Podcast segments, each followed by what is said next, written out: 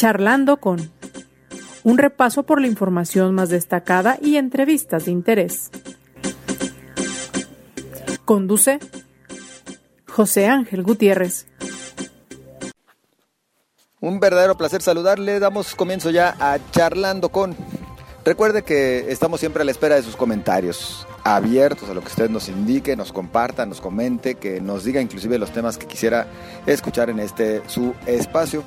A sus órdenes en Twitter, arroba José Ángel GTZ, en Facebook José Ángel Gutiérrez, la fanpage eh, a sus órdenes y también por supuesto las redes sociales de cabecera MX. Mire, apenas ha pasado esta semana el Día Mundial del Medio Ambiente. Fue, por cierto, dedicado a abordar el tema de los plásticos. Un medio ambiente sin contaminación por plásticos. Pero mucho tenemos que reflexionar en torno a estos asuntos, de cómo pues, el cambio climático ya llegó y de cómo podemos todavía hacer algo para tener un mundo, un ambiente más sustentable. Yo por eso hoy agradezco el que nos acompañe para platicar acerca de estos temas a Carlos López, quien es el responsable de proyectos de sustentabilidad en el Consejo Regulador del Tequila.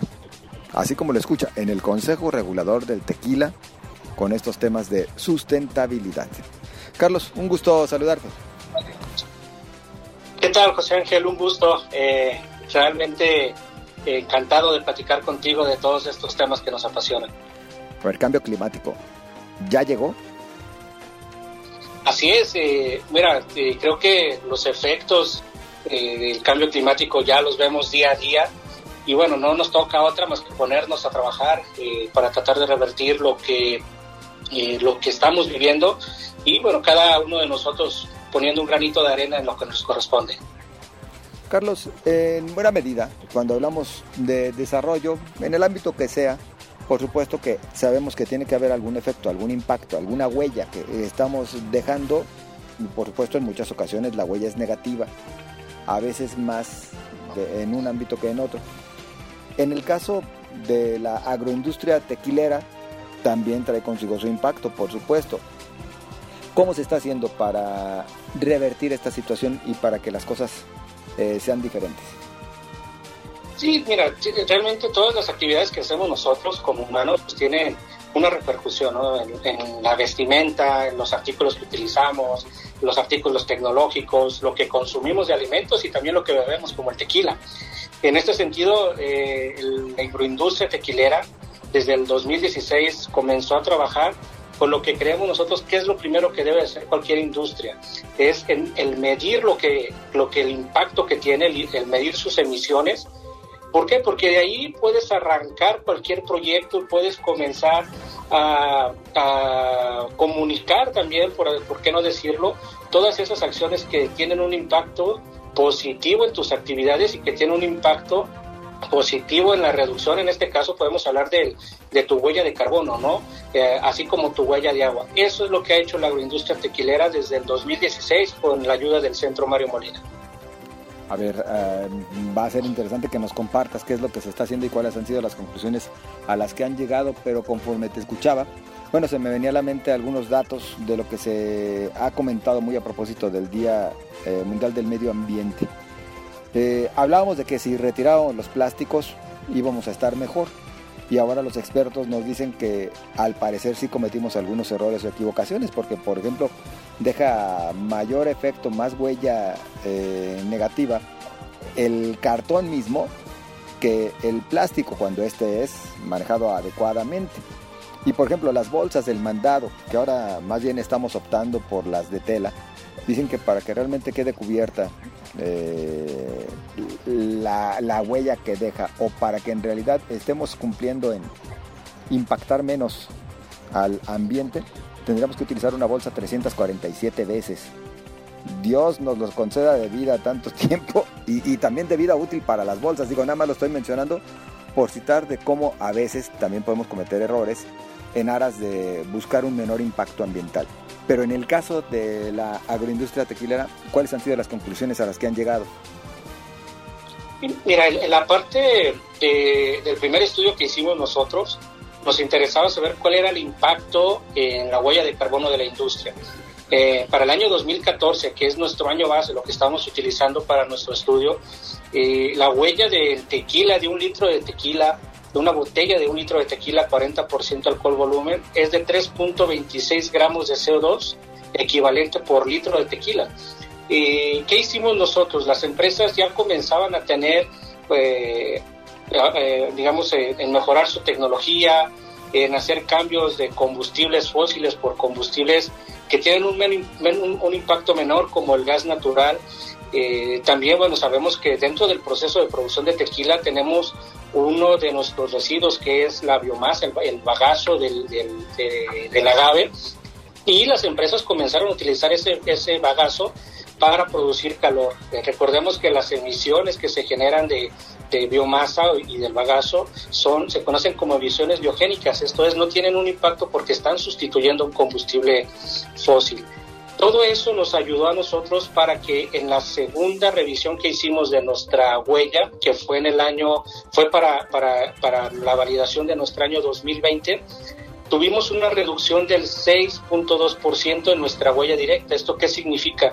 Que esas acciones que se hicieron durante cinco años tuvieron un impacto positivo en nuestra reducción eh, de la huella. Y, y, lo que comentas de las bolsas es muy importante, eh, digamos, hacer el comentario de que también uno de los proyectos o donde van enfocados todos los proyectos es a la economía circular. Eh, si, si, realmente no reutilizamos y no le sacamos provecho a todos nuestros, eh, a todo lo que utilizamos, a nuestros insumos, eh, pensando en el tequila, en que las botellas pueden ser reciclables, el cartón, que se reduzca ese cartón, que el peso de las, de las botellas sea menores, que utilicemos el bagazo, que produzcamos biogás a partir de las vinazas, eh, realmente no vamos a reducir el impacto que tenemos como, como sectores eh, de, consumos que necesitamos todos los, todos los seres humanos. Yo creo que la clave está en la economía circular. Y bueno, también a la agroindustria en general se le señala porque dicen que ha deforestado en algún momento. Ustedes también están trabajando en esta materia ya desde el CRT. Sí, claro. De, hecho, ese compromiso lo hicimos desde el año 2019 con el gobierno del estado de Jalisco en el marco de la COP19 en Madrid. Eh, firmamos un acuerdo de colaboración. ¿Por qué? Porque vemos que el tema de deforestación es un tema mundial. Eh, en Europa, en Sudamérica, en México, en todo el país, y aquí en Jalisco veíamos, veíamos tasas de deforestación. ¿Qué es, qué, qué es lo que qué, es lo que hicimos nosotros? Eh, con, en colaboración con el gobierno del estado, se diseñó una marca de certificación que es SARA, Agave Responsable Ambiental. Y el insumo, digamos, de los mapas para saber qué zonas son bosque o no bosque nos lo proporcionó el gobierno del estado. Y nosotros como una autorregulación, eh, la cadena productiva, pues tomamos la tarea de, de, un objetivo y una visión que para el 2027 todo el tequila que se produzca provenga de eh, zonas y de agaves que no hayan causado deforestación o cambio de uso de suelo, ¿no? Y aquí es importante aclarar que muchas veces cuando pensamos en deforestación pensamos que, se derriban bosques y no nada más son bosques, son zonas que les dan servicios a las comunidades y es lo que estamos tratando de, proteger. Eh, es la visión de ARA es esa y bueno, ya, ya hemos tenido resultados importantes en, en, los últimos años. Hicimos una medición después de dos años de, de, arrancar este proyecto y bueno, con información que en este caso nos, nos proporcionó la Secretaría de Medio Ambiente y Desarrollo Territorial de Jalisco. Hemos, se han evitado, digamos, con este proyecto la deforestación de más de 7.500 hectáreas, eh, porque, bueno, los productores que hacen ahora revisan antes de hacer una plantación que el área donde van a cultivar no, no haya causado, sea una zona agrícola que no esté identificada como zona forestal. Eh, y bueno, si lo pueden hacer ellos ya hacen su plantación. ¿Por qué? Porque si hacen una plantación en una zona no permitida, bueno, pues nosotros como agroindustria eh, estamos o no se va a utilizar ese agave para la producción de tequila. Es una autorregulación. Carlos, invertir en proyectos de sustentabilidad implica mmm, mayor costo, mayor costo en la producción o bueno, ¿cuál es la, la, la, realidad en esa materia? Al final sabemos, bueno, se trata de una industria, se trata de un sector productivo que busca dividendos. ¿Cómo impacta eh, el lanzar este tipo de proyectos de sustentabilidad? Mira, realmente lo que nosotros hemos visto dentro de, la agroindustria de, los productores de tequila es que eh, los consumidores están exigiendo cada vez más que los productos sean sustentables. Y eso, eh, pues también llega el compromiso de los industriales de, hacer acciones que demuestren que, sus productos tienen un menor, un menor impacto. Y créeme que la gran mayoría de las veces todos los proyectos que se generan además de tener un impacto positivo en, las, eh, ambiental, pues también tiene un impacto positivo en, la parte económica a corto o más bien a mediano o a largo plazo para, para los industriales. Porque esas inversiones, por ejemplo, hablando de eficiencia energética, eh, la nueva tecnología que se está utilizando, la parte de economía circular, pues reduce los costos para, para, de esa energía que se necesita para producir el tequila y obviamente pues también tiene un impacto positivo en el medio ambiente. Entonces, se tienen que hacer inversiones, sí, pero al final eh, tienen un, un retorno eh, y un beneficio para la parte industrial y obviamente para el medio ambiente. Inclusive vivero tienen ya ustedes. Sí, de hecho es una de las acciones que, lanzamos paralelo a, lo que es Sara. Eh, con este vivero fue un apoyo que se dio a, a través de FIPRODEF aquí en Jalisco eh, este apoyo fue por 5 millones con un compromiso de producir en un vivero 50 mil plantas de pino o encino durante 5 años. Es decir, estaremos produciendo en 5 años más de 250 mil árboles que eh, tienen un objetivo específico a ese proyecto, que se utilicen para reforestar el bosque de la primavera y eh, San Ignacio Cerro Gordo, que es un, municipio bueno, en el que la autoridad eh, pensó que, se podría hacer una intervención importante como para beneficio de esa, de esa comunidad. Y de hecho, ya es el segundo año de producción. Actualmente tenemos 60, más de 64 mil árboles que van a ser utilizados para la reforestación en este año y en 15 días que tenemos entendido se van a llevar los primeros 22 mil al bosque de la primavera para iniciar la reforestación en los primeros días de julio. ¿Cuáles son las metas que tienen eh, en el corto, mediano y largo plazo en lo que refiere justamente a seguir trabajando en pro de la sustentabilidad y de impactar menos al ambiente desde la labor de esta agroindustria tequilera?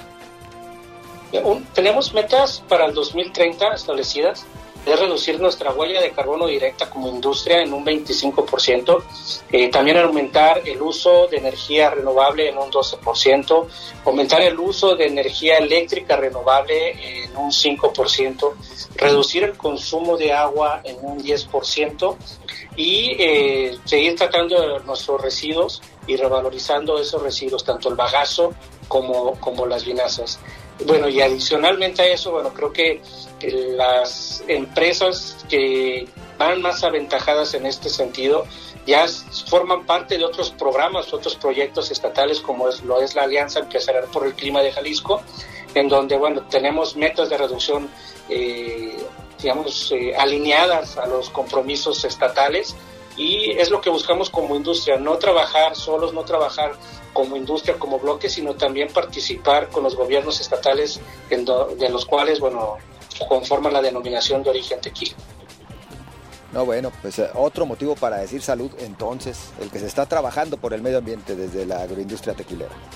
Sí, claro, claro, José Ángel, igual invitarte a ti y a, todos tus, a toda la gente que te escucha en, en, que, bueno, estén atentos con las botellas de tequila, van a encontrar un logotipo dentro de, en las etiquetas del producto eh, que dice ARA, agave responsable ambiental, y cuando vean ese logotipo en las botellas de tequila, significa que ese tequila se elaboró con agave que no causó deforestación y que tenemos toda la trazabilidad desde hasta de dónde proviene ese agave, de quién es, dónde está georreferenciado y eh, ahora sí que es un motivo también de, alegría para, esta cadena productiva el que podamos eh, demostrar a los consumidores que estamos haciendo un esfuerzo importante para el medio ambiente.